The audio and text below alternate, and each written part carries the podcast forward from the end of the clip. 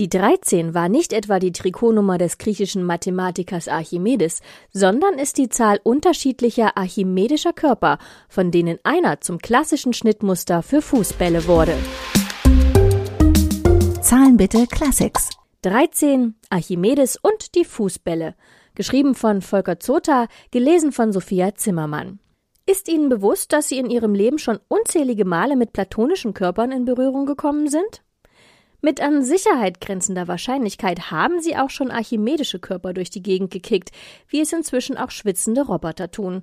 Dafür muss man sich nicht einmal mit den antiken Griechen beschäftigt haben. Die platonischen Körper, benannt nach dem griechischen Naturphilosophen, kennen mindestens Mathematiker und Rollenspieler. Es handelt sich um konvexe Polyeder, also Vielflächner, die wiederum aus kongruenten regelmäßigen Vielecken bestehen. Derer gibt es fünf. Tetraeder, Hexaeder, Oktaeder, Dodekaeder und Ikosaeder. Nun mögen sich vor allem die Rollenspieler fragen, warum das Dekaeder, der Zehnseiter, nicht dazu gehört. Das liegt an einer weiteren Bedingung für platonische Körper. Alle Ecken müssen gleichartig sein, also immer gleich viele Polygone zusammentreffen. Das ist beim Zehnseiter nicht der Fall. Platonische Körper haben eine weitere merkwürdige Eigenschaft. Sie sind dual zueinander. Verbindet man die Mittelpunkte aller Flächen miteinander, erzeugt man wieder einen platonischen Körper. Das Tetraeder erzeugt dabei wieder einen Tetraeder, während Hexaeder und Oktaeder sowie Dodekaeder und Ikosaeder duale Pärchen bilden. Die antiken Griechen hielten diese höchst symmetrischen Körper sogar für die Grundelemente des Universums. Das Tetraeder stand für Feuer, das Hexaeder für Erde, das Oktaeder für Luft, das Ikosaeder für Wasser und das Dodekaeder für das Universum selbst. Der später für seine Gesetze der Planetenbewegung berühmte Astronom Johannes Kepler war im 16. Jahrhundert der Meinung, dass die Bahnen der Himmelskörper im Zusammenhang mit den platonischen Körpern stehen und entwickelte daraus ein Modell für das Sonnensystem, das aus ineinander geschachtelten Polyedern bestand. Tatsächlich spielen Symmetrien in der Physik eine fundamentale Rolle, und auch die symmetrischen Strukturen der platonischen Körper finden sich an zahlreichen Stellen in der Natur wieder. Dennoch sind die platonischen Körper selbst weder die Grundelemente der Welt, noch beschreiben sie die Himmelsmechanik. Und wo kommt nun Archimedes ins Spiel?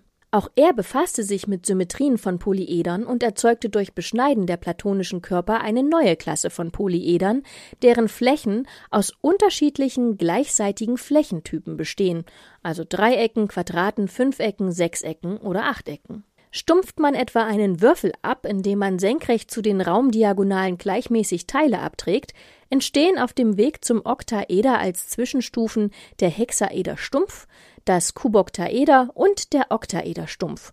So entstehen insgesamt 13 neue Polyeder, die als archimedische Körper bezeichnet werden. Der bekannteste archimedische Körper dürfte der Ikosaederstumpf sein, den wohl jeder schon einmal durch die Gegend gekickt hat. Er dient seit Jahrzehnten als Schnittmuster für Bälle und wird darum häufig als Fußballkörper bezeichnet. Auch auf archimedische Körper trifft man in der Natur. Beim hochsymmetrischen Hohlmolekül C60 aus der Gruppe der Buckminster-Fullerene handelt es sich ebenfalls um einen Icosaederstumpf. Das brachte ihm den Beinamen Buckyball ein. Solche Buckyballs lassen sich nicht nur künstlich erzeugen, sie schwören nachweislich auch in planetaren Nebeln herum.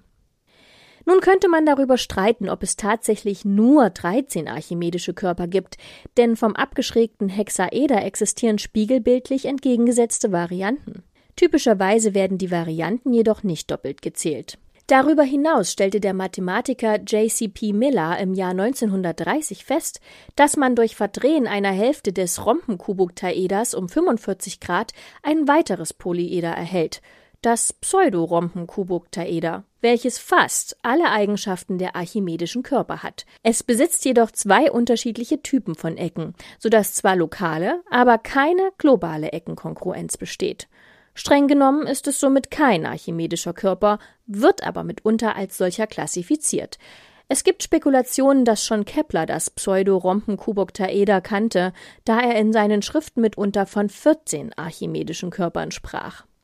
Logischerweise, und weil Mathematiker einfach so sind, kann man es übrigens noch einen Schritt weiter treiben. Katalanische Körper sind zu archimedischen Körpern dual, lassen sich also aus ihnen erzeugen, bestehen hingegen aus konkurrenten, aber nicht regelmäßigen Vielecken. Mehr von Zahlen bitte gibt's auf Heise Online.